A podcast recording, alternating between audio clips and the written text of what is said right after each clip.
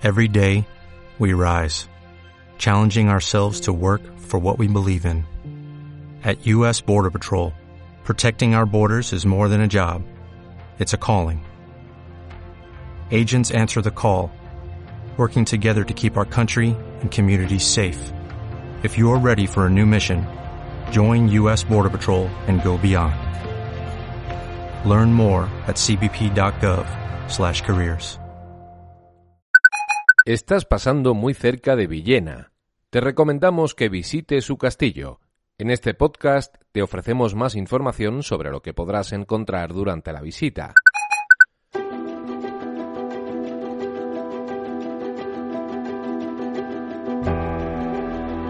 Castillos y Palacios de España, un podcast de la Red Nacional de Patrimonio Histórico. En esta edición, El Castillo de la Atalaya.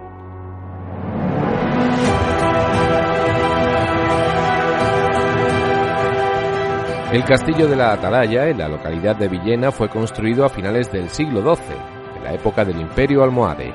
De la obra musulmana destacan los dos primeros pisos de la Torre del Homenaje, con dos bóvedas de arcos de herradura entrecruzados únicas en los castillos de España, junto con las del Castillo de Biar.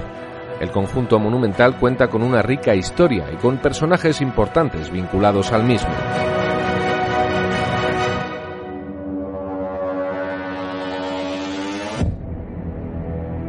Bueno, pues fue la corona de, Aragón, eh, las tropas del rey Jaime I Conquistador quienes conquistaron, quienes tomaron ¿no?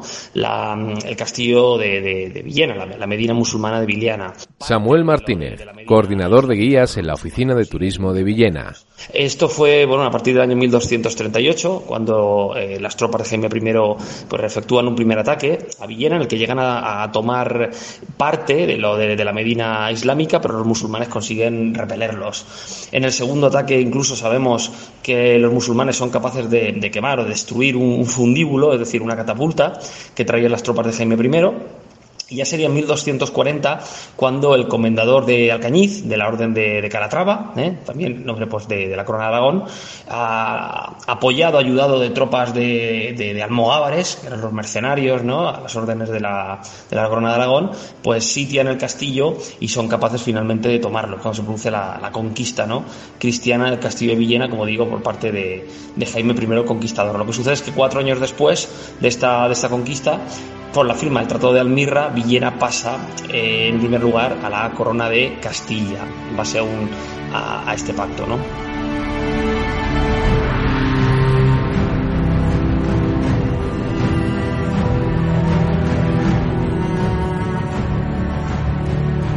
Otra figura relevante de los siglos XIII y XIV es la de don Juan Manuel, que ostentó los títulos de señor, príncipe y finalmente duque de Villena. Destacó por su influencia política, por su afición a la caza y también por ser uno de los principales representantes de la prosa medieval de ficción, sobre todo gracias a su obra El Conde Lucanor.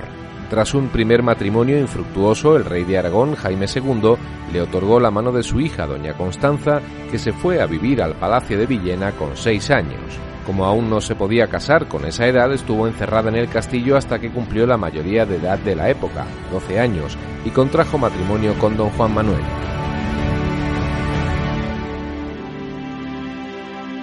A partir del siglo XVI, pues el castillo de Atalaya fue escenario de los principales conflictos bélicos que se vivieron en, vivieron en España.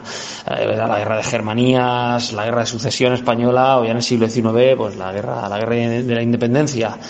De esas, pues yo destacaría sin duda por de la guerra de, sucesión española en 1707, porque el castillo pues fue, fue atacado por las tropas austracistas. Villena fue plaza borbónica y en 1706 ya se tuvo que reforzar todo el castillo por si el ejército austracista pues finalmente llegaba a la ciudad. Esto sucedió en abril de 1707 cuando 25.000 soldados, principalmente portugueses y también ingleses, holandeses, españoles por supuesto, atacaron la ciudad y sitiaron el castillo colocando una batería de seis cañones de 12 libras, de balas de hierro de seis kilos y medio, que bombardearon el castillo durante cinco días. Eh, todos esos impactos de bala, o buena parte de ellos, todavía son perfectamente visibles en, los muros del castillo. Además, la ciudad fue incendiada por, por los austracistas. Pero el castillo no fue tomado. Finalmente, el ejército austracista abandonó la ciudad y se desplazó al Mansa, donde tuvo lugar una importante batalla.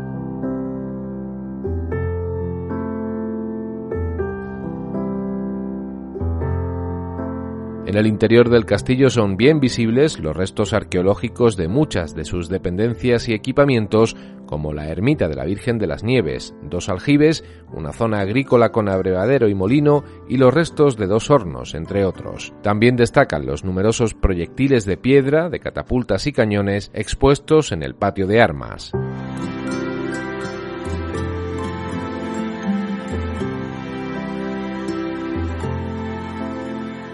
Castillo de Villena es visitable durante todo el año, ¿eh? normalmente de martes a domingos está abierto, mañanas, tardes.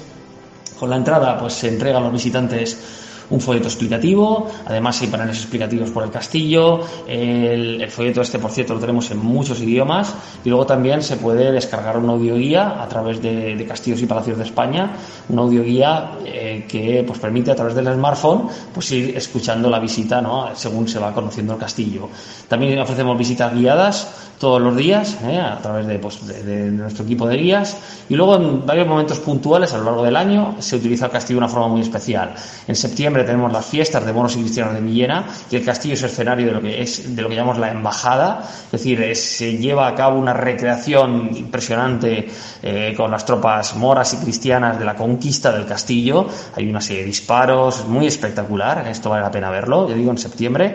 Y luego también en marzo que llevamos a cabo las fiestas del En esas fiestas el, el castillo pues es escenario de muchos actos, entre ellos por ejemplo bodas medievales, hay gente que se casa de, de verdad vestida de medieval y también llevamos a cabo combates medievales en el patio de armas del castillo. Esto se hace normalmente el segundo eh, fin de semana del mes de marzo.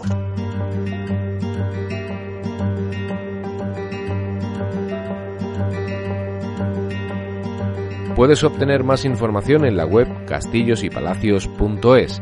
Te invitamos a conocer la historia de España a través de sus recintos amurallados. Puedes suscribirte a este canal de audio en radioviajera.com y en las principales plataformas de podcast como Evox, Google Podcast, Apple Podcast y Spotify.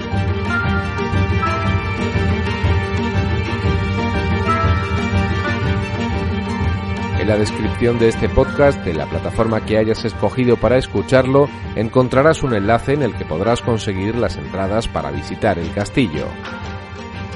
Castillos y Palacios de España, un podcast de la Red Nacional de Patrimonio Histórico.